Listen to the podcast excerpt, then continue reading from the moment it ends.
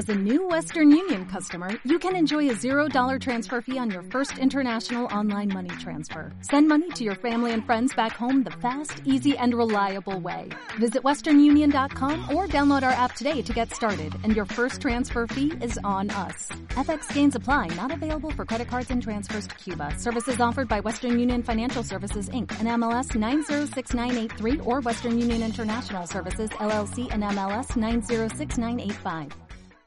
10 y un minuto de la mañana en este martes 6 de, de julio. ¿Hoy qué, qué, día es hoy? Hoy qué, espérate, espérate, que yo subo el micrófono. ¿Qué, día, qué día es hoy, 6 de julio? Hoy, hoy 6 de julio, chupinazo en Pamplona a las 12. A las 12, ¿eh? Va a haber, no va a haber, va a haber chupinazo. Tirarán el chupinazo no creo, igual y ya está. No creo, no, no, creo. nada, no. cero, ¿eh? Cero. No, oye, es claro, es que ha desenchufado todo. Es que eh, entráis corriendo, aquí no, no, no, no puede ser. se ponen los cascos y, ala, venga, que me lo hagan todo. No, no, no, no, no. Aquí hay que trabajar, ¿eh? Entrar por la puerta y a trabajar, como buen currela, ¿eh? Que somos. Buenos obreros. bueno, nos ponemos cañeritos, como cada, como, como cada martes. En, en, la radio, en la 97.5 del día, tenemos a Paco, a Paco y a John ya preparados. Mira, fíjate que a John le quedan como grandes los cascos, ¿no? Mira, fíjate, no le llega ni a la calva. Que tengo grande es la cabeza. Ah, ¿tienes grande la cabeza? Sí, pues, eso cascos, dicen. Pues igual están cedidos los cascos entonces. ¿Cómo estamos, según un Paco? Eguno, mozoyo ratia, eguno, gadakao. ¿Qué tal? Bueno, pues aquí, pasando sí. el día como mejor se pueda. Puedes, puedes hablar, eh, puedes hablar. Estamos aquí pendientes de todas las cuestiones que últimamente nos están sucediendo, no solo en Euskadi, sino en el resto del Estado. ¿Mm? Y esa es una realidad. A ver, ya, ya tenéis los cascos puestos. Mm. Ya está, ¿os oís ahora? Ahora sí, hoy. Ahora sí, bien, ¿no? sí. Ah, bien, bien, bien. bueno, ¿qué actualidad? Ayer te vimos en unas fotos. Ayer eh, sí, me enviaste unas fotos y luego la vi en las redes sociales. Bueno. Estuviste en Bilbao. En la plaza de Simón Bolívar, ¿no? Pues sí, me... no, en la plaza Venezuela. O Venezuela, eh, donde, perdón. Es que yo que donde, sé. No. Donde está, donde yo de está, Venezuela no sé nada, ¿eh? Donde está la, la, imagen de. Para eso te traigo a Paco. Para... Donde está la imagen de, Sí. del gran libertador eh, Simón Bolívar, ¿no? Ese. Si, si, si me lo permite, desde aquí le quiero transmitir un gran saludo a todo el pueblo venezolano Sí. y a su gobierno en general. Pues bueno, se cumplían los 210 años de la liberación o de la independencia, mejor dicho, del imperialismo español de la República actual bolivariana de Venezuela. La independencia, ¿no? De Sí. Los 210 años se cumplían Sí. ayer. Sí, porque, a ver, eh, hay vascos, hay vascos que, digamos, de alguna manera saben lamerle, lamerle el culo a, a la monarquía Sí. y hay vascos que son realmente revolucionarios y saben luchar por la independencia de sus países, ¿no? Es, es el lenguaje que me tienes, ¿eh? Eh, viene, viene es, cañero aquí así, a, ¿no? a su edad. ¿sabes? Hay las cosas- vacunado y todo y Eh, no, no se le va. A las cosas hay que llamarlas siempre por su nombre, ¿no? No Bueno, nos vale decir, muy- muy somos gráfico, vascos, porque no, vascos, vascos, sí, pero hay vascos y vascos. Hay vascos y vascos, hombre, y españoles y españoles, y duda. italianos italianos, eh, franceses franceses, catalanes catalanes, hay de todo, ¿no? En la viña del Señor. En la vida, por desgracia, en la viña del Señor hay de todo. Bueno, Simón Bolívar que vivió una temporadita cortita, muy cortita en Bilbao. Sí, ujú, En Bilbao y además de familia de Bolívar. de Bolívar, sí. ¿Del de pueblo la- o de Bolívar? Puebla, Puebla de Bolívar. Eso es, de sí. La Puebla del Bolívar. Y que se fue allí la familia a hacer las Américas, ¿no? Como muchos. Como muchos otros. muchos, y bueno, nació allí, Simón Bolívar, y bueno, ya a una edad adulta, dijo, pues voy a liberar América Latina Así de, de las garras del imperio español, ¿no? Así es, así Sí. es. Un gran, un gran, un gran héroe y posiblemente muy olvidado en, en la historia española, ¿no? En la historia española. Mm. Claro, a ver, eh, la historia se suele construir así, ¿no? Eso lo sabemos, ¿no? Lo- Claro. Las heridas escuecen, Mucho, claro, y España Mucho. era un imperio. mucho. Aunque hay otros imperios, otros países que no les importa hacer, por ejemplo, biografías o películas de, de, De su historia. de su, de su historia, aunque sean en contra de, de- ese poder, ¿no? O sea, no sé, hay, poner una comparación un poco absurda, pero Estados Unidos, por ejemplo, o Inglaterra, mejor dicho, no Estados Unidos, Inglaterra, por ejemplo. Todas las películas que ha hecho sobre escoceses y Braveheart y demás, de Todo. cómo, de cómo luchaban contra el imperio británico, y son, pues, películas también Muy rodadas, rodadas en el Reino Unido. O sea, Bre- Braveheart es una, una de las películas que a mí, eh, digamos, me ha- más me han gustado, ¿no? Sobre, sobre la lucha de, de, de- de los pueblos por su independencia y todo Sí, esto, ¿me entiendes? sí. Es un- Del yugo, ¿no? Del, yugo, del yugo y- de la opresión del poder Así es. central, centralista. Ay, mira cómo Sí, estamos. sí. hoy. terrible, terrible. Eh, terrible. Paco, uy, Paco, John, Barcatu, Egunon, Eh, bueno, que este se pone a hablar. Bueno, nos ponemos a hablar los dos, yo también Sí, no, no sí, tengo pues, par, ¿eh? eso es. ¿Qué Te tal? centras en la conversación y va todo por ahí. Epa. De Braveheart, eh, hay quien opina que la famosa carga en la que frenan a la caballería inglesa, que estaba considerada pues la mejor de Europa en ese momento, Sí. la frenan con un método de, de lanzas largas que, que ya utilizaban los griegos con... eh, ya diré. A ver. Los griegos con, Eh, el, en con la el con Alejandro, con con Alejandro, que no me salía, Alejandro Ajá. Magno. Y que, y que ese, ese- esa disposición eh, de, de batalla Sí. estaría encabezada por aquellos templarios que huyeron de Francia con el tesoro al norte de Escocia, te- etcétera, Ah. etcétera, que ellos camuflados entre los escoceses Sí. eh, dirigen, dirigen o, la, la- la formación, como cosa curiosa. Eh, cer- eh, cerca de Edimburgo hay un, una iglesia, Sí. antes de, de, de 1492 se edificaba a 20 kilómetros de Edimburgo, que en el techo tiene una, en piedra, tallada en piedra, una mazorca de maíz, que Ah. solo existía en América. Y Vale. bueno, me he pasado de, de frenada de, No, no, de está bien, siglo, no, bien. pero es un, un apunte que Sí, sobre sí, esa sí, batalla. A mí me encantó la película. Sí, sí, la película, la película eh, gira en torno a un personaje que es William Wallace y que capitanea de alguna manera a los diferentes pueblos y ahí se ven incluso hasta las traiciones de algunas de las tribus, ¿no? De, de Escocia, ¿no? Que preferían Sí, sí, de los señores, jugar, jugar de con los el señores, pacto, sí, de sí. jugar con el pacto, ¿no? Con el con ese estado central, ¿no? Eso. Jugar con el pacto y que si las transferencias, digo, perdón, los los yo te doy terrenos y ahora se le llaman transferencias a eso. Sí, Sí, eh, ¿no? Y él, pues bueno, capitaneó, capitaneó ese intento de, de independencia de muchos que ha tenido Escocia a lo largo de su historia. Bueno, América Latina también estuvo ahí, que fueron, fueron años y años de, de búsqueda de la, de la independencia y de la lucha por la independencia de cada territorio, de cada Sí, país. sí, es un sí, continente muy grande, América. Sí, sí, tenemos, eh. No, no solamente tenemos a, a Simón Bolívar, ¿no? Tenemos a Martín Fierro, pues tenemos a, a José Martín, tenemos a Sandino, tenemos a Zapata, tenemos a Villa, a, a un montón de gente, ¿no? Que realmente, eh, pues que a lo largo de la historia unos han sido, digamos, un poquito más conocidos y otros menos conocidos, pero que son, son gente que realmente eh, se supieron batirse ¿sabes? Contra el imperio y por la independencia y la libertad de sus pueblos, la soberanía en definitiva de, de, de su país en, en, en todos los ámbitos, ¿no? Y hoy todavía, pues hay gente que sigue, que sigue luchando por, por mantener la soberanía y la independencia de su pueblo de todos esos grandes imperios. Pues estamos viendo actualmente eh, como por ejemplo la Cuba socialista, 60 años bloqueada económicamente, políticamente, comercialmente, etcétera. Y yo digo, y esta gente, estos, estos grandes eh, eh, países, eh, imperios, no aprenden la lección. ¿De qué les sirve a Estados Unidos mantener un bloqueo y a- o a la Unión Europea mantener un bloqueo de 60 años contra la Cuba socialista? ¿Han conseguido algo? Al revés. Los ciudadanos cubanos cada vez más, más en contra del imperio estadounidense. Igual, seguramente yo lo he pensado muchas veces, no lo sé, igual estoy equivocado, pero para que no se contagie un poco, ¿no? A otros países. Por eso ese, esos ataques también contra esos gobiernos, bueno, Venezuela en este caso, estamos hablando de Venezuela, pero contra otros gobiernos de izquierdas que sí han surgido en otros países de América Latina, Sudamérica sobre todo, eh, ataques, Claro. incluso golpes militares, los hemos visto todos, y en cuanto llegaba un gobierno de, de izquierdas, go- golpe militar o, supuesto. o- o lo que fuera, ¿no? supuesto, no ocurren esos sí, golpes militares cuando el gobierno es de derechas. No, no, por supuesto. Es, es que eso es así, eso es evidente. Ocurren cuando son gobiernos de izquierdas.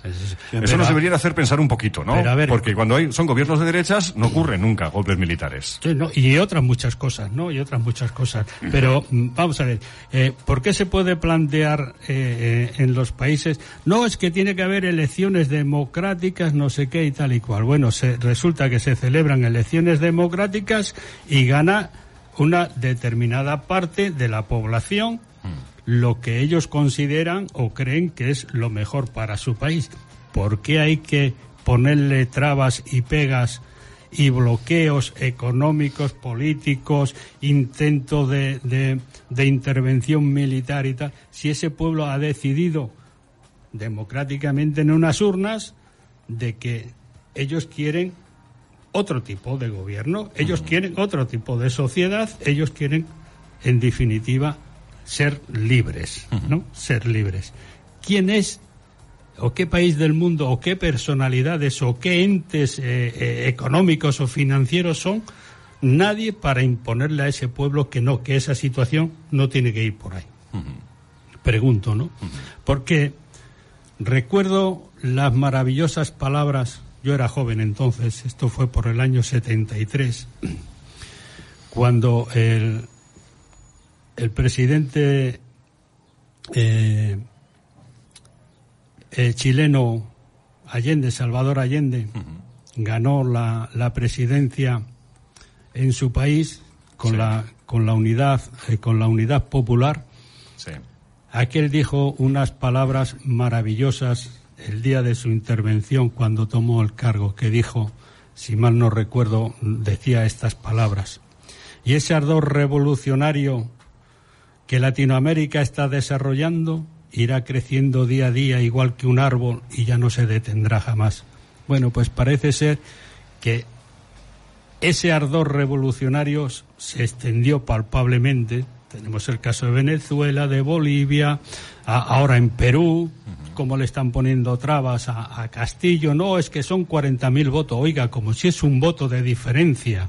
Como si es un voto de diferencia, el pueblo ha decidido la eso. La democracia es la que es, ¿no? si jugamos a mayorías, jugamos a mayorías. Si jugamos a mayoría, jugamos a mayoría. Nos guste o no nos guste. Oiga, a mí cuando, eh, cuando el señor Mariano Rajoy ganó aquí por mayoría absoluta, me jodió un montón. Y luché de otra manera. Lucho dentro de lo pero que ganó. Ganó. Pero ganó y entonces, como ganó, él hizo sus políticas, etcétera. ¿Por qué ahora hay que ponerle tantas pegas de que si este gobierno está haciendo esto o el otro gobierno está haciendo lo otro? O sea, no lo entiendo. Esta gente a qué le llama ser democráticos. ¿A qué le llama? Mira, hay un factor que he mm. leído esta mañana en, el correo. Resulta que la, el, Consejo eh, Superior de Justicia de Madrid ha rechazado la impugnación que presentó la Fiscalía del Estado con respecto a aquel famoso cartel en la última campaña electoral de Vox, ¿no? Le da la razón al cartel. No, no, que el cartel, pues bueno, eh, eh, contiene un, tema social y político actual, aunque no esté de acuerdo en, dice así, no está de acuerdo en sus planteamientos eh, en cuanto a, hace referencia a las cantidades, etcétera, pero que el cartel es legítimo, se está muy bien y tal, ¿me entiendes? Y y además eh, en, el, en, la misma hoja viene se condena a Ione a Ione eh, no a la a la, a la Sarra a la Sarra ah. a la Sarra a, a, 19 meses de cárcel pues no entiendo el por qué porque dijo alguna palabra que no le debió de de interesar mucho a estos poderes tan democráticos que tenemos. Y a continuación, en esa misma, en esa misma hojita te viene. No es que la, la justicia tiene que ser independiente. Oiga, hábleme usted de otro tipo de independencia, ¿eh?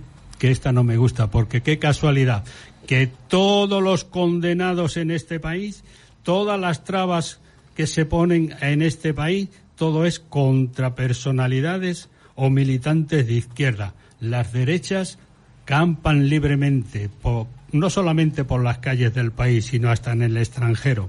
Huidos de la justicia, que no pasa nada, no, eso hay que investigar, que hay que no sé qué. Eh, lo otro, o sea, ¿de qué, ¿de qué independencia de justicia me están hablando? Pregunto yo, ¿de qué independencia? ¿Los malos somos siempre los mismos? ¿Los currelas que queremos cambiar algo realmente diferente en este país? y las derechas pueden hacer y deshacer lo que quieran. no, no lo entiendo, de verdad. Eh, hay cosas que... Hay hechos objetivos, que es lo que hemos comentado al final, ¿no? Eh, cuando, cuando hay un gobierno de izquierdas se le intenta torpedear de todas las maneras y cuando hay un gobierno de derechas nadie les torpedea. O sea, eh, no hay golpes de Estado. No hay nada. No hay fraude. No hay nada. Es legítimo todo. Es así, es así, eso lo vemos todos los días y la historia es tozuda, como siempre decimos, y siempre ha sido así. Quiero que el otro día te mandé una, una pequeña, una Sí. pequeña frase, ¿no? Que acababa de leer además en, en- en el periódico, también en el correo. Y me sentó fatal, la verdad es que me sentó fatal leer aquella, a- a- digamos, aquella rotundidad, ¿no? O sea, eran las declaraciones que hacía el gobierno vasco sobre eh, la construcción del nuevo Guggenheim en, en Urdabay, ¿no? En la Sí. zona de Urdabay. Y, y la frase decía claramente, el Guggenheim en Urdaibai se hará sí o sí, o sea, como diciendo, aquí quien mandamos somos nosotros, si haya dinero o no haya dinero, eso se va a construir. Venga de donde vengan los dineros y si no lo hay, ya lo sacaremos de donde Oye, haga igual falta. necesitamos un Guggenheim en. Galdacao también. Ya, pero si, pero si no hay dinero para un metro, imagínate para un No, lo digo, lo digo, lo digo claro. No Sí, sé. imagínate, O ¿qué, ¿no? qué tenemos que O sea, hacer para que llegue el metro? Eh, eso, eso- Esperar a Europa. eso- ¿Y si Europa dice que no? Eh, bueno, pero no, ¿sabes cuál es la diferencia? Que los dineros que van a llegar de Europa, Hmm. por desgracia, por desgracia, que le pesa mucho, a mí no, ¿eh? pero a otros muchos les pesa, es que hay que declarar hasta el último céntimo en que se ha gastado ese céntimo de, de esa, de esa. Hay Claro. un, un control algo Claro, acojonante. normal, Mientras que de la otra parte, que salga el dinero de donde salga, siempre hay por donde, por donde desviar algunos fondos y guardarlos en ciertas cartillas Claro. en- de, de ciertas cuentas en el extranjero o en los bolsillos ajenos, Ya. sabes que no se controlan. Esa es esa es la diferencia, ¿sabes? Y luego hay muchas más cosas que trae eso como consecuencia. Se ha hecho un estudio, se ha hecho un plan realmente en condiciones de qué efectos o qué causas va a acarrear el instalar este Guggenheim en una zona que está declarada parque nacional, etcétera. Si hoy ya, imagínate, ayer la temperatura que nos hizo en la zona, cómo estaban las las playas, los aparcamientos de esos pueblos que están dentro de la zona de Urdabay. Si no se podía, Bueno, no se podía aparcar ni una, bici- ni una día- bicicleta. El otro día un medio de comunicación grande eh, de Vizcaya eh, publicó que eh, al Guggenheim solo se podría acceder eh, andando o en bici, no en coche. O igual, o igual dicen que siga esperando Galdacao el metro porque nos surge más, es más importante construir el metro que vaya de Bilbao al nuevo Guggenheim de Urdabay.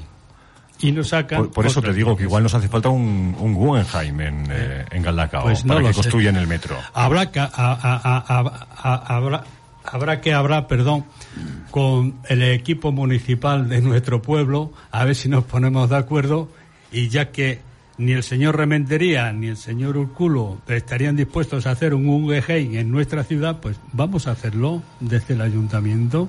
Un vamos a hacerlo, los Aquí, ciudadanos. Sí, hacemos un Guggenheim. Claro, Ajá. ¿sabes? Bueno, oye. Y a ver, sí, ¿no? a ver si nos funciona bien, ¿me Claro, entiendes? claro. Porque claro, si aquí para cada sitio, y fíjate qué zonita, Urdaibai, qué zonita donde hay un mogollón de, de chalés que algunos incluso están en terrenos ilegales, Así.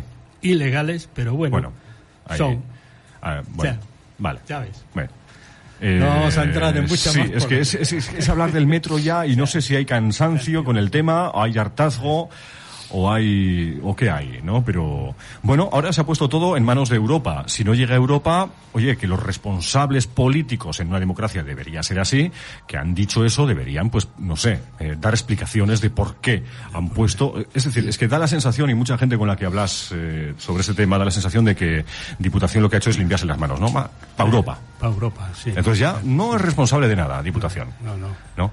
Pero luego, claro, vemos que si el subterráneo bajo la ría para ir no sé dónde. Vemos el Guggenheim ahora sí o sí que se va a hacer, porque antes, hace años también estaba la idea esa de, estuvo la idea esa de construir el Guggenheim allí pero parece que la población no, no, no. Entonces, como que esa idea la parquearon un poquito. Ahora es sí o sí, están todos los medios de comunicación, es que solo hace falta ser un poco observador y ver los medios de comunicación, los grandes sobre todo, que ya dan por hecho que se va a construir, ¿no? Entonces ya cuando los medios dicen eso, los grandes medios dicen eso, y dices, ya está, se va a construir, sí o sí. Yo tengo muchas, muchas dudas, me parece razonable las dudas de que una reserva de la biosfera eh, está calculado en los visitantes de, anuales del Guggenheim Bilbo en torno a millón y pico. Si es algo aproximado a eso, lo que va a venir cada año a la reserva de la biosfera y tiene que dar dinero a Europa, ¿hasta qué punto está hay un estudio de impacto eh, sobre el tema. Eso lo permitiría Europa también. Es decir, pues es una reserva de la biosfera. Si hay posibilidad de fondos europeos, por eso por eso a lo mejor se están adelantando y diciendo sí o sí. Porque temen que, Europa, sin un, sin un estudio de impacto, que no lo sé, previo, millón y pico, si sumado a los que habitualmente vamos en verano, vamos, o empiezan a a, ordenar y un cupo a la gente como en el Parque Nacional de Pirineos, por ejemplo, o, a ver cómo. Me imagino que lo venderán diciendo que, que, comercialmente la zona va a ganar, Guernica, compañía y tal, que es muy interesante bajo el punto de vista esto, pero bajo el punto, punto de vista ecológico también va a ser igual de interesante. ¿No dirá algo Europa? Oye, oye igual, no sé, si construyen el metro hasta el hospital, toda la gente de Durán Galdea y demás podemos ir hasta ¿no? Hasta Bilbao y podemos eh, acudir a esas zonas donde, claro, más fácilmente, ¿no? Es, el metro no llega a, allí, a Urdaibai, ¿no? Ya faltaría. Faltaría. Bueno, casi, casi, no, casi no, sin casi, no, está más lejos. Iba a decir Plenchia, no, Plenchia está bastante más al este. Pero yo qué sé, ¿no? se, mueve más el dinero por Vizcaya, ¿no? a Plencia llega el metro, ¿eh? A Plencia sí, eso sí, sí, pero digo que Plencia está más a la izquierda, si miras el mapa, está más a la izquierda que Urdaibai, que está más en el centro, eh, más en el norte, ¿no? Guernica para arriba. Eh, no sé, si hablamos de dinero, igual se mueve más el dinero, ¿no? Eh, de, Vizcaya, ¿no? De ese interior de Vizcaya, a veces tan, ¿no? Que hay partes ricas dentro del interior de Vizcaya, no tanto como en la costa, pero igual si se mueve más el dinero, ¿no? Igual eso les interesa. Igual si se les cambia la perspectiva, ¿no? El, punto de vista, digo, queridos mandatarios de Vizcaya, ¿no? Diputación, Gobierno Vasco, ayuntamientos, ¿no? Se mueve, el, metro puede mover dinero, ¿no? Desde, claro, conectando, ¿no? Si en, fin, se hace así, conectar el metro o, me da igual que le llamen línea 3, línea 4, que, llegue. Con Durán Galdea, eh, así se mueve dinero.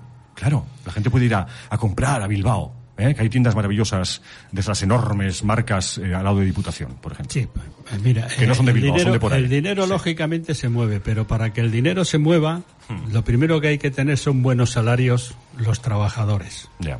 Para que la economía de un país funcione, si la riqueza eh, de, de, de, digamos, de, de sustento de sus ciudadanos no hay ingresos, poco, poco se puede mover la economía en un país. Hombre, eso está claro.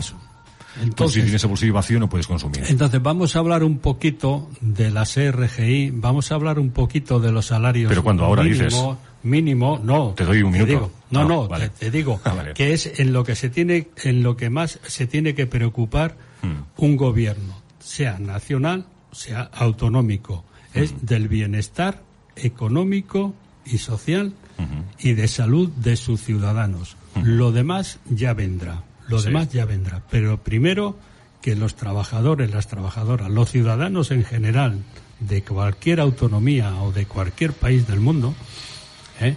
lo importante es el bienestar de sus ciudadanos para que la economía y todos esos proyectos, macro, macro proyectos, etcétera, eh, se puedan lograr tiene que haber una buena economía entre sus ciudadanos, si no, no nos sirve de nada.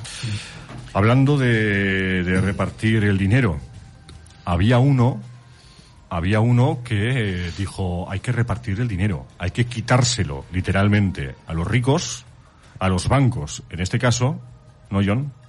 Sí. Había que quitárselo a los bancos y repartirlo entre la gente pobre.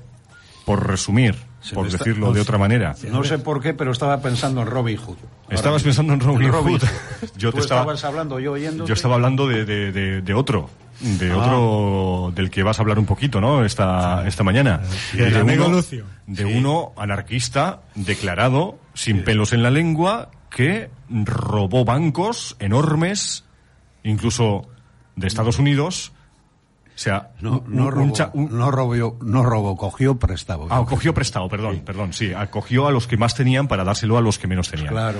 Ya está, ¿no? Claro. Eh, un, un, aldeano, porque era un aldeano, ¿no? Pero bueno, ahora nos vamos a, a contar, a hablar un poquito. Sí, yo creo que esta canción que, que, que, vamos a oír ahora se llama El anarquista, describe muy bien qué es el anarquismo. Eh, a ver qué os parece. Venga, va. Esa canción yo se la escribí en mi padre hace ya mucho tiempo y él llegó a conocerla en vida, pero que tanto monta, monta tanto mi padre como José Luis. Y en esta ocasión pues se la canto a José Luis.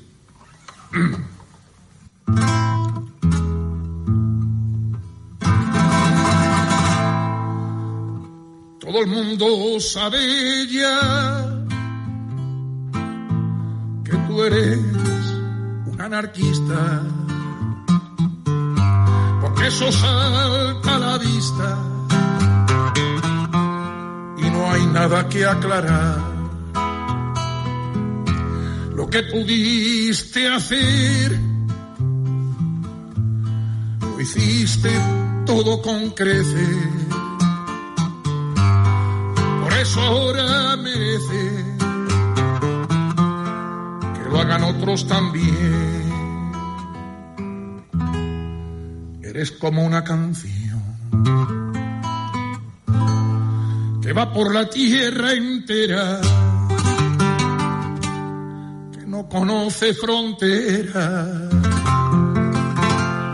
que todos pueden oír. Y tienes la condición limpia y pura de un chiquillo, la bravura de un potrillo que ilumina como el sol. Tuviste que caminar por senderos perseguidos, pero con el cuello erguido de todo afrontar. Nadie te vio vacilar a las puertas de la muerte. Que morir es mejor suerte que tenerse que inclinar. Eres tú, guitarra y voz Eres tu poesía y canto que al mástil vas inspirando las notas de mi canción. Por eso quiero cantar, cantar a los cuatro vientos,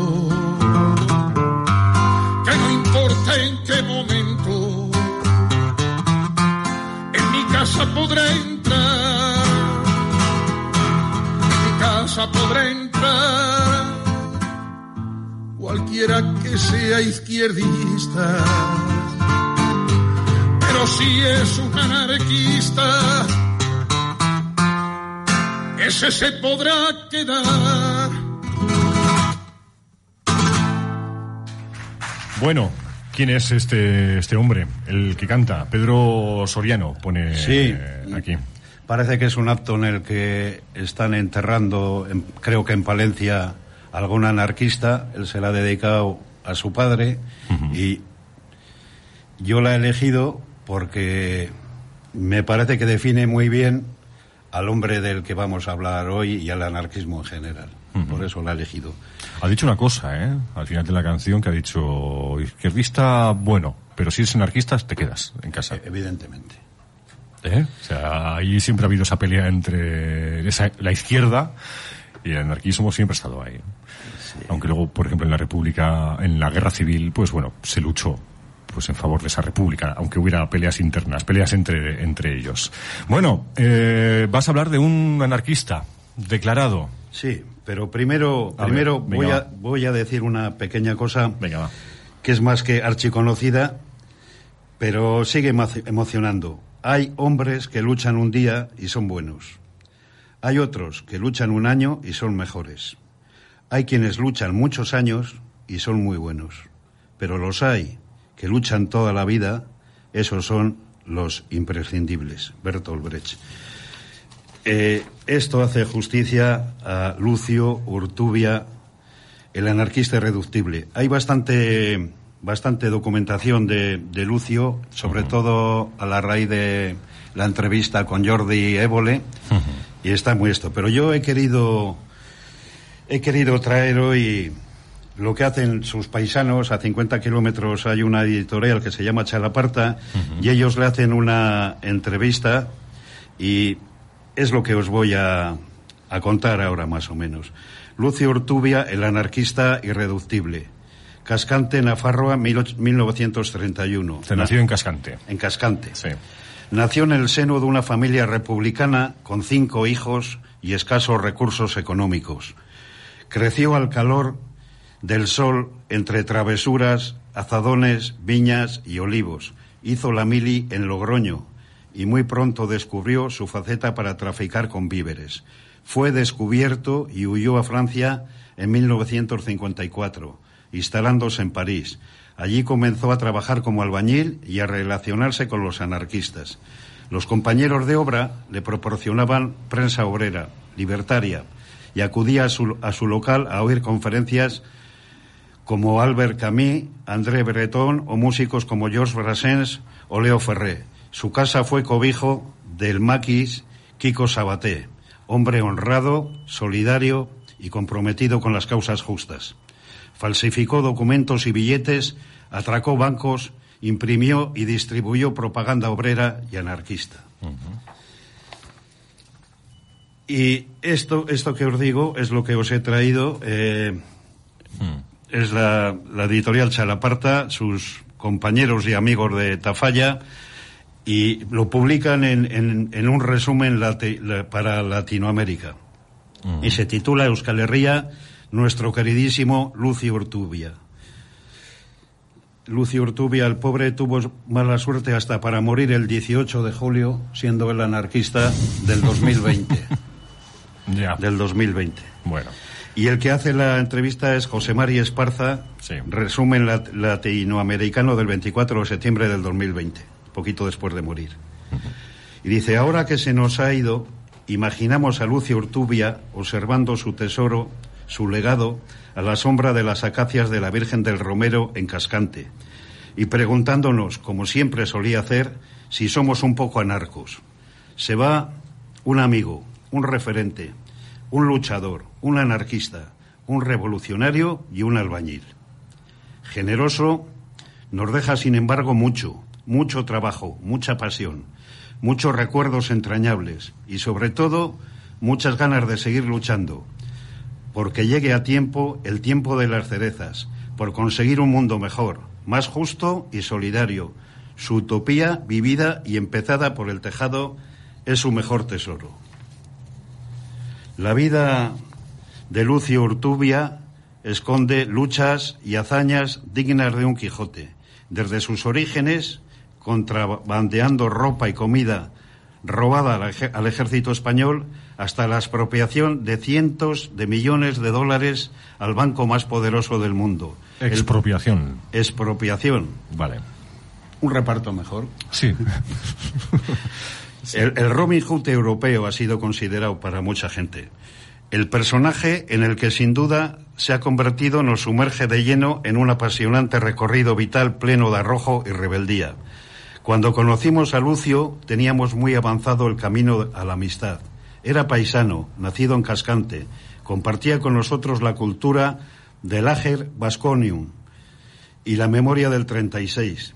Tan pronto nos decía que éramos unos carlistones que unos estalinistas.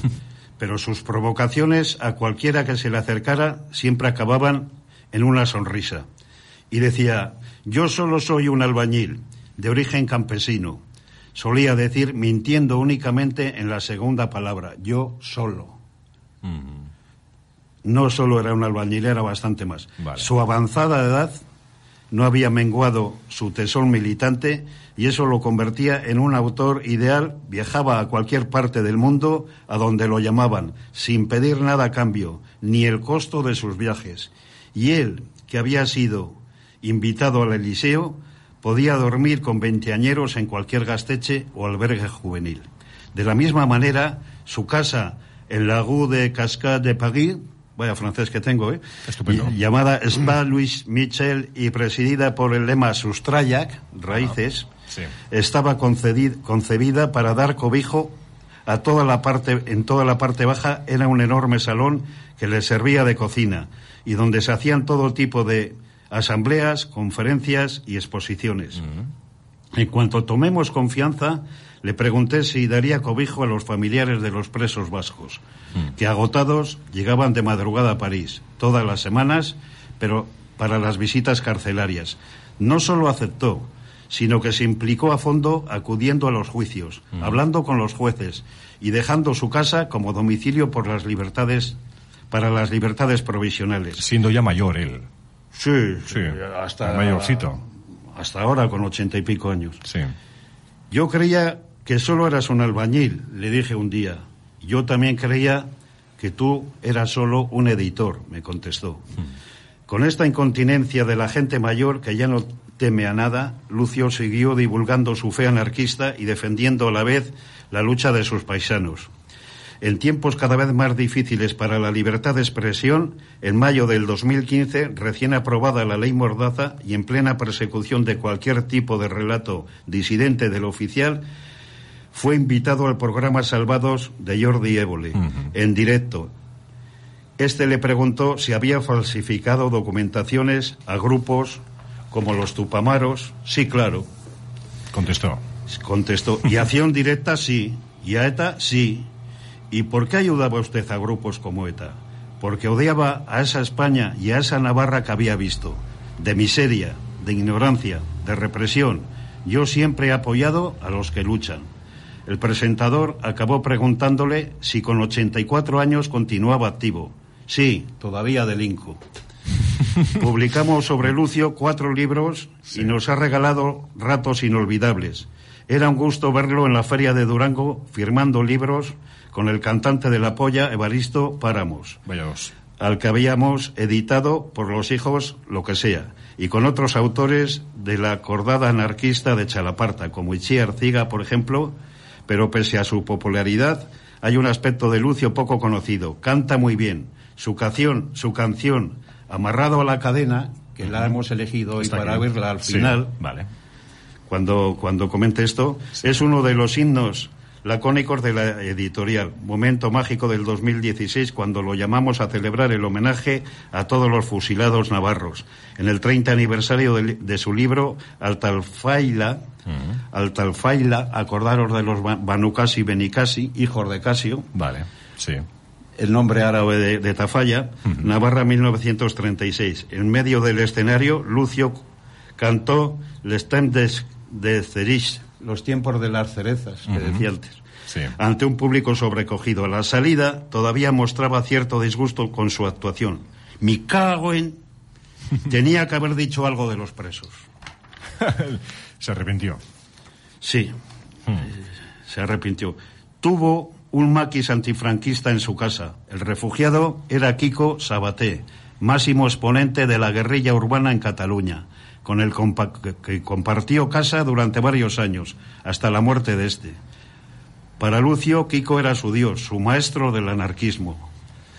Sabaté le facilitó direcciones de familias exiliadas en Toulouse, Perpiñán y París, así como de miembros de la antigua CNT española que seguían en activo en Barcelona, Zaragoza, Madrid y Pamplona.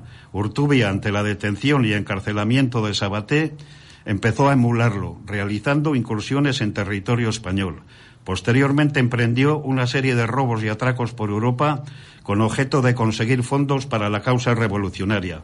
Más tarde abandonaría estas actividades por miedo a hacerle daño a los empleados de los bancos. Dice que se, se orinaba y se cagaba literalmente cada vez que tenía que hacer un atraco de estos. Ah, anteriormente había comenzado su actividad de falsificador, proveyendo de documentos falsos a una gran cantidad de guerrilleros y exiliados. En la década, en la década de 1960, conjuntamente con otros exiliados, inició sus actividades de falsificación de moneda, con la que financiaban a numerosos grupos por todo el mundo. A la plena invasión a la vez que procuraban desestabilizar las economías capitalistas. Subconscientemente con estas actividades, en plena invasión de la bahía de Cochinos, propuso a la embajadora de Cuba en Francia, Rosa Simeón, la destrucción con explosivos de intereses estadounidenses en Francia, a lo que ésta se negó. Sin embargo, sin embargo, resultó tentada con la propuesta que le hizo de falsificación masiva de dólares americanos, de los que le llevaba una muestra. Fue entonces cuando la embajadora me dio para presentarle a Che Guevara en 1962, a la sazón ministro de Industria de la Revolución Cubana, al que, al que presentó su plan de falsificación, a gran escala de dólares, plan que rechazó. Este encuentro supuso una gran decepción para Ortubia, ah, ya, ya que el Che le comentó durante el transcurso del mismo su opinión de que los Estados Unidos seguirían siendo ricos a pesar de todo, lo que interpretó como una señal de que el argentino empezaba a estar cansado del rumbo que tomaba la política en la isla. Yo tengo subrayado interpretación personal, claro, de Luz. Se cabreó, no salía su proyecto claro. y se puso a, a esto. La acción subversiva más importante de cuanta realizó fue la falsificación de cheques de viaje del banco estadounidense First National Citibank, actual Citibank, en la segunda mitad de la década de 1970. Realizó 8.000 hojas de 25 cheques de 100 dólares cada uno, un total de 20 millones de dólares, lo que estuvo a punto de hacer quebrar al banco que sufrió una importante caída en su cotización en bolsa. Este dinero fue utilizado para financiar distintos movimientos guerrilleros en Latinoamérica, Tupamaros, Montoneros, etcétera, y Europa. Los titulares de prensa en España le dieron el apelativo del bandido bueno o el zorro vasco. Fue procesado y encontrado culpable de un delito de falsificación, por el que fue condenado a seis meses de cárcel. Para su defensa, contó con la ayuda de un buen número de abogados progresistas de Francia y tenía tenía muchísimos contactos, incluso en la época de que el Partido Socialista francés, con el segundo de a bordo, que no recuerdo el nombre ahora, era íntimo amigo personal. De él, de, Lucio. Por eso lo, de, lo de solo soy un pobre albañil, mucho cuidado. Claro. Porque un hombre que hace esto, para su defensa contó con la ayuda de un buen número de abogados progresistas de Francia. Y la pena se fijó tras llegar a un acuerdo extrajudicial con el banco, que aceptó retirar gran parte de los cargos a cambio de las planchas de grabación. A lo largo de su vida participó en un gran número de actos contra el sistema capitalista, que supusieron que se dictaran en su contra cinco órdenes internacionales de búsqueda, incluida una de la CIA destacan la participación en la preparación del secuestro del nazi Klaus Barbie en Bolivia, la colaboración en la fuga del líder de los Panteras Negras, la intercesión, la intercesión en el secuestro de Javier Rupérez o su colaboración con la fuga de prisión de Alberto Adella, que se encontraba en espera de un juicio por un delito de injurias al ejército español. Además, simpatizó con los grupos autónomos de combate Movimiento Ibérico de Liberación y con los posteriores grupos de acción revolucionaria internacionalista Gari, manteniendo una especial relación con uno de los miembros más destacados de estos últimos, el francés Jean-Marc Ruirán. Siempre defendió el trabajo. Somos albañiles, pintores, electricistas. No necesitamos el Estado para nada.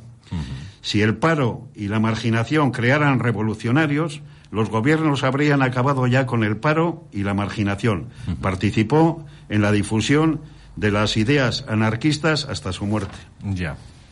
Eh, un momento. Eh, sí. A ver. Comentaba el otro día que los carlistas, que los carlistas se basaban en Dios, patria, y rey. Y los anarquistas se basan en ni Dios, ni patria, ni, ley, ni amo. Vale. Hay mucha gente que no sabe. Dice que no sabe qué es el, anarquismo. No quiero entrar ahora mismo en definiciones que nos podemos tirar aquí todo el día. Lo, ¿eh? acabo de hacer. Sí, sí, eso, sí, pero claro, entonces. Ni patria. Pues claro, hay gente que dice, entonces, ¿qué es un sin ley? Un sin nada, un caos. No, la autogestión. Autogestión. Todos igual. Todos iguales. Te quería comentar antes que no solamente fue por la entrega de las placas que, que por lo que le conmutaban cierta pena, sino porque tenía una infinidad de cuentas bancarias hmm. del banco City, Citibank y además del Deutsche Bank eh, alemán, también. por donde se, se, se, traficaba, digamos, o, o, se blanqueaba miles de millones, ¿sabes?, de, de dinero procedentes de, de, las ventas de, de, armas clandestinas y de drogas eh, provenientes de, de las zonas de, de Asia y de, y de Latinoamérica, ¿me entiendes? Que estos bancos utilizaban, pues como, como está sucediendo hoy, por ejemplo, con, con estos blanqueos de dinero de estas cuentas que están en, en el extranjero, ¿entiendes? Y sigue siendo así. Entonces, a cambio de todo eso, fue por lo que le conmutaron, digamos, todas todas las... Amarrado a ti. sí, el tema es que, que lo meten a Lucio es que lo, he resumido mucho para no ocupar mucho, mucho tiempo. Hmm. Eh, cuando lo detienen a Lucio, resulta que el sistema seguía operando igual, porque parece que a la misma hora y en, diferentes sitios del mundo hmm. cobraban todos a la vez un cheque y ya estaba hecho. Y tienen que negociar con él porque no hay otra forma. Incluso saca una gran suma de dinero aparte de la libertad, ¿eh? Pero a cambio de entregar las planchas estas. O sea, se libra cobra por entregarlo. Sí, una buena cantidad. Eh, un crack, el tío. Un crack, un fenómeno. Has hablado de las panteras negras, o sea, es, que ha formado parte de la historia del mundo. yo, he visto fotos de él, pues con el Che, con Fidel, o sea, y es Lucio, ¿eh? sí, sí, sí, que es el de Cascante, aquel aldeano que al final terminó siendo colega del segundo del Partido Socialista. Sí, no recuerdo el nombre. Francés, de. colaborando con las panteras negras, con sacándose fotos con, con el Che, con Fidel. Y su canción preferida era esta, incluso la cantaba en algunos actos en directo, en cuanto podía la cantaba. Sí. Es de 1936. Esta, la que vamos a poner ahora. Sí, y, ahora cuando si la tienes localizada sí, ya, sí, ya la ponemos. Es un poco triste como la de la esto, pero era la preferida. Qué suerte que sepamos a modo de homenaje cuál era su canción preferida para todos vosotros y vosotras. Venga. Ahora suena ya.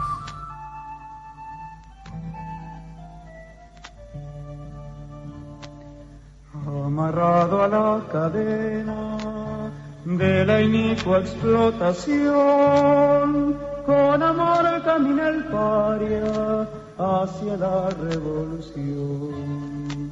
Marcha en pos de la anarquía y el yugo debe finir con amor, paz y alegría de una existencia feliz. Donde los hombres sean libres, libres cual la luz del sol, donde todo sea belleza, libertad, flores y amor.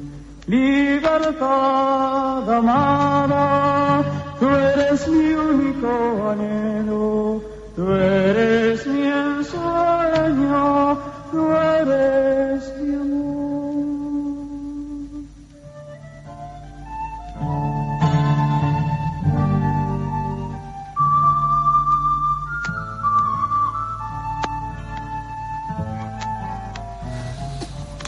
Amarrado a la cadena. Eh, queda un poquito más de, la mitad de la canción, pero una de las canciones más, ¿no? La, que más le gustaba, has dicho. Sí.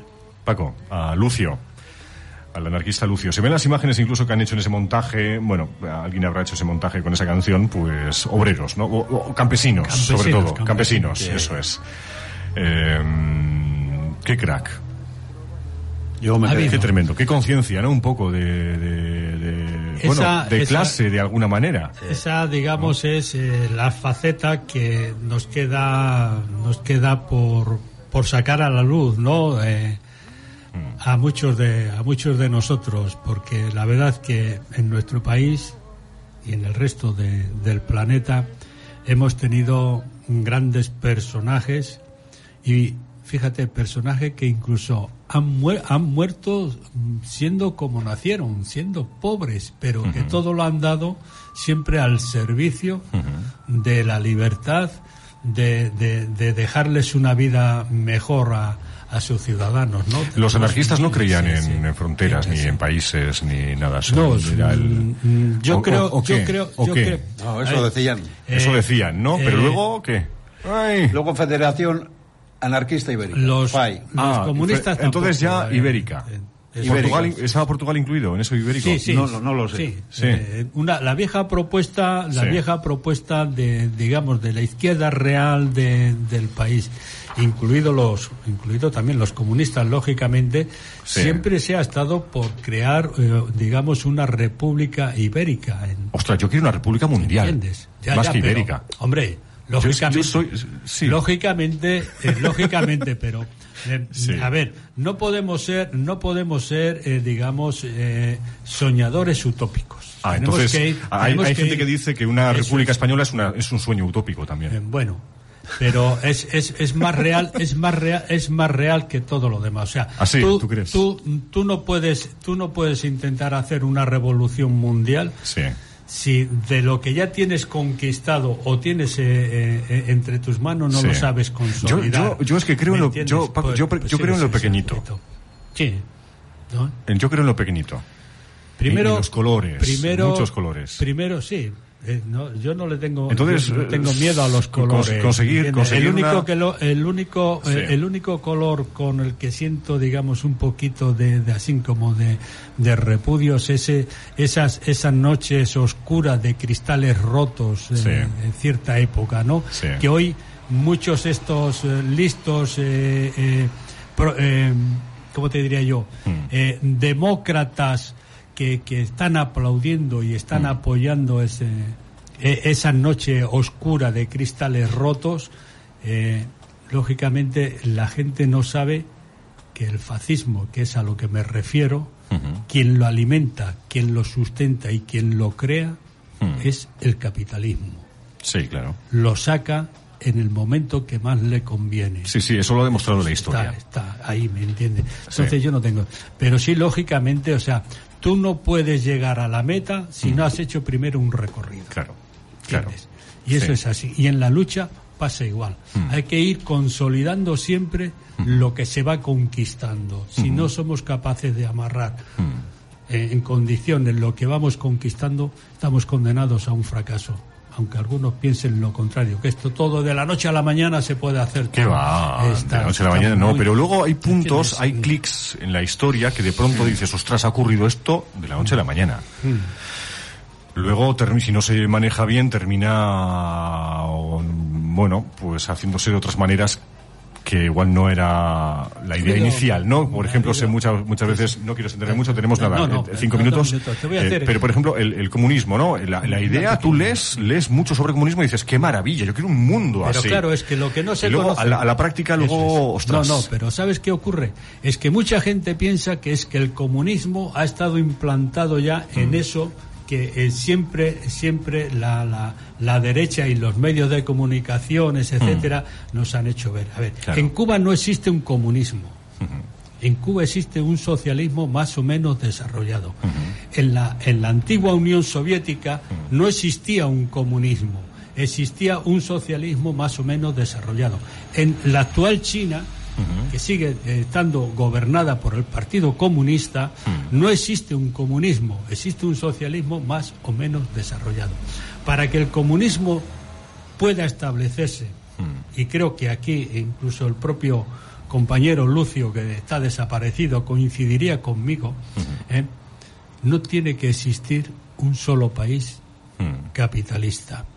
Y la mentalidad la forma de organización, etcétera, de una sociedad tendría que ser totalmente diferente a todo lo que existe hoy en el mundo. Entonces, llegar a la cúpula de, de, la faceta superior, digamos, del proceso revolucionario que es alcanzar la sociedad comunista. Mira, en, en la última, en la última eh, redacción de la Constitución cubana, precisamente, precisamente, uno de sus artículos dice que la sociedad cubana o el pueblo cubano no dejará de luchar hasta conseguir la sociedad comunista, lo que quiere decir que ellos todavía no están en la sociedad comunista, están luchando para alcanzar esa sociedad. Bueno, Lo que pasa es que en los medios de comunicación, eh, eh, eh, porque esté gobernando el Partido Comunista ya es una sociedad comunista y están equivocados. La sociedad comunista es se requiere muchísimo más para avanzar y no se consigue de la noche a la mañana.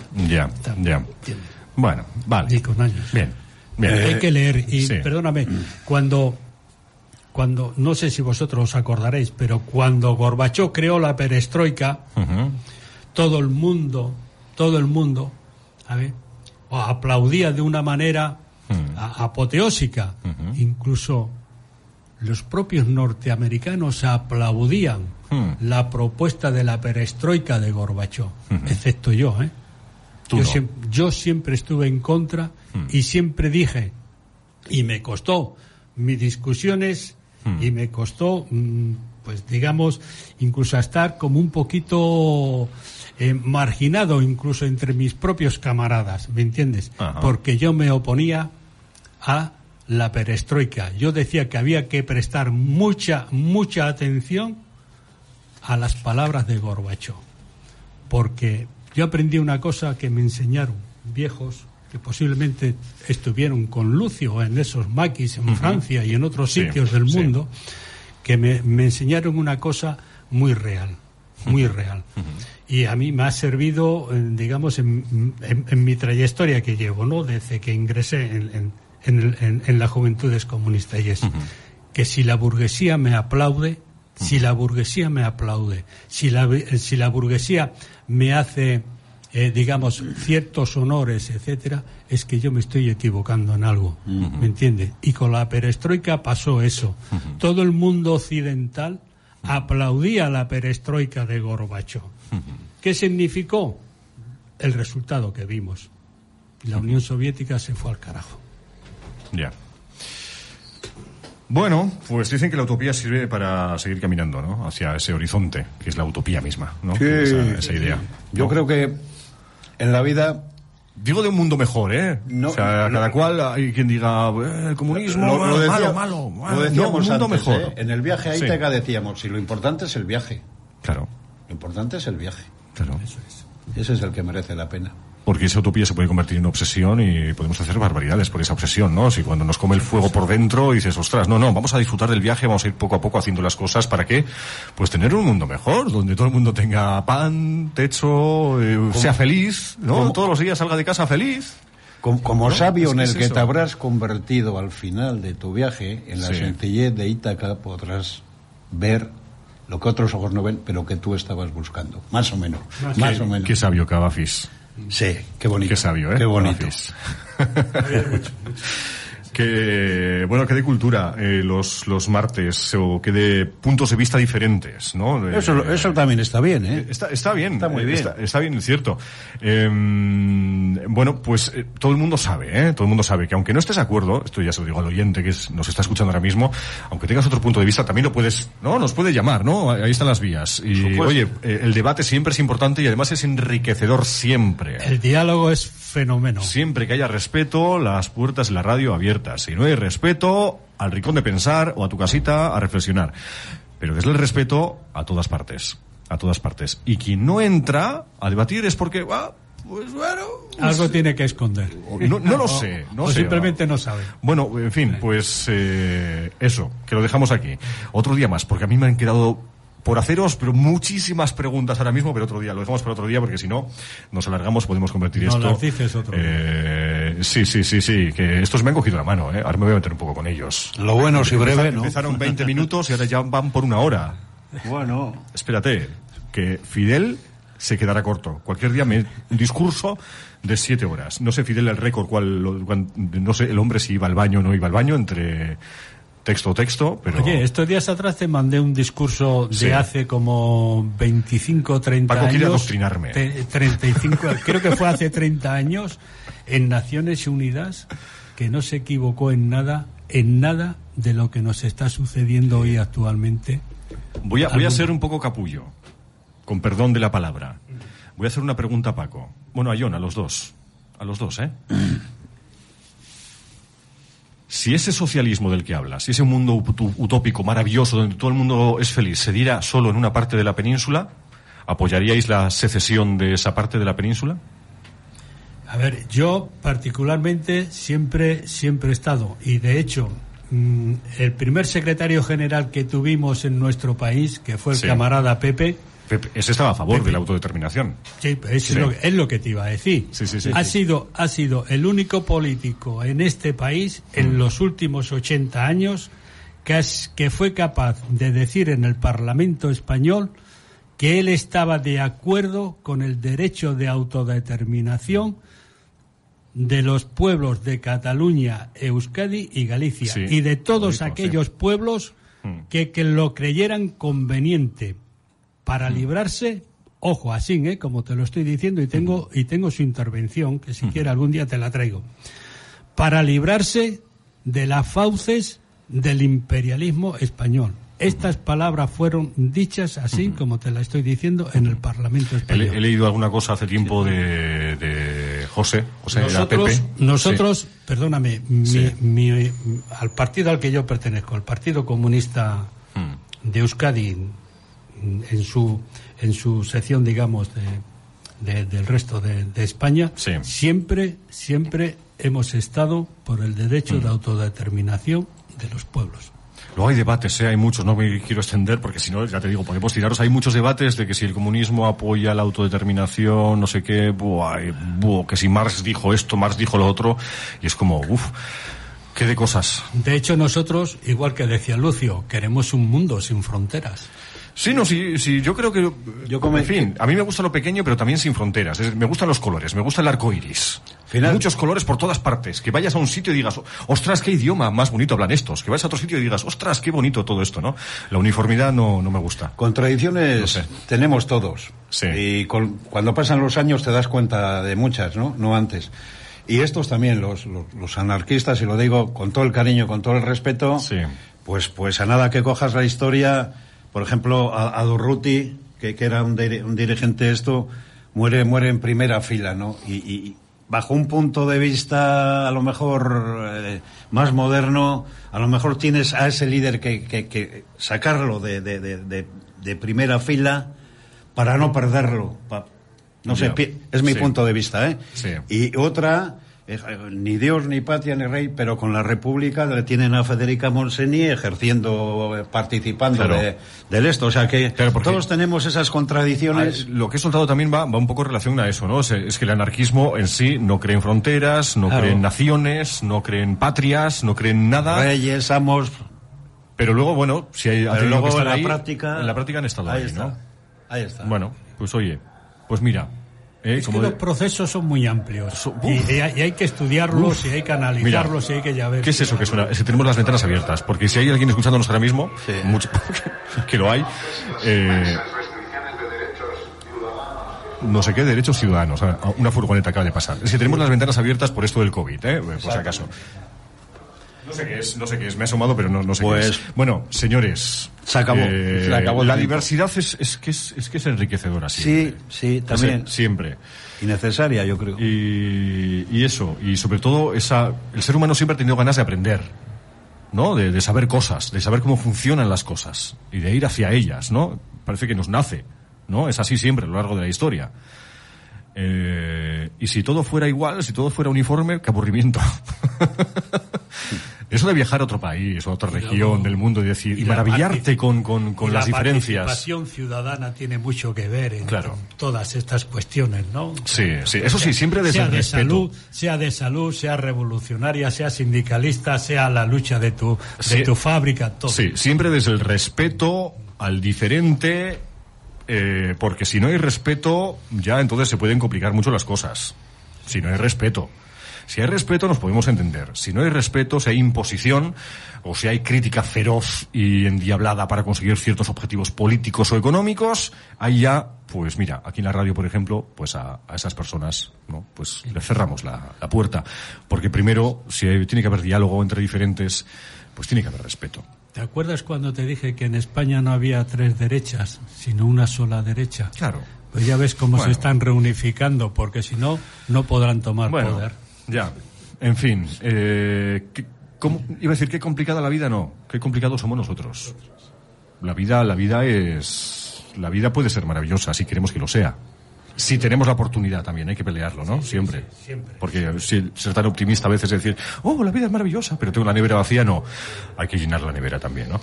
Eh, dice Gorka a través del WhatsApp de la radio, la diversidad del mundo siempre, siempre es enriquecedora, solo tenemos que coger lo mejor de ella. Sí. Sin duda ninguna. Sí, que cada persona, oye, se mire, ¿qué- ¿qué te hace feliz a ti? Pues a mí me hace feliz ahora mismo una tortilla de patata con cebolla. Fíjate qué sencillo. Tú lo tienes fácil con Susana, perdona que te diga. No, no, ah, eh, que luego dice la gente que si no sé qué, que hay eh, algún... fa- No, no, no, no. No. Cualquiera, John, la semana que viene trae tortilla. No, es broma, ¿eh? Sí. me ha mirado con cara de que cabrón. No, no, más que nada porque la querrías templadita encima. Y- Bueno, bueno. Eh, que está, está, Miquel, está Miquel, por cierto, esperando Vale. el pobre ahí un rato ya. Así que, eh, señores, chavales con el DNI ya Chavalillo. caducado. Eh, la Yo semana- sí, ¿eh? Yo el día 3 lo tengo que renovar. Mira, por cierto, Susana está, dice, la envidia qué mala, dice, dice Susana. También tienes razón. Dice, da gusto oíros, también dice Susana. Susana, si la envidia fuera tiña, ¿cuántos tiñosos habría? Ay, madre, ay, madre, ay, madre. Eso sobre todo lo, lo sabe la gente que trabaja cara al público. Que se tiene que enfrentar siempre con la gente y dices, madre mía, amor hermoso. ¿No? Y tener que poner la sonrisa más, más mejor, la mejor sonrisa para, para incluso llevar eh, la mañana o los días uno mismo lo, lo mejor posible. Majos, es que Eskarrik asko, galdakao, eskarrik asko, mozoio. Agur.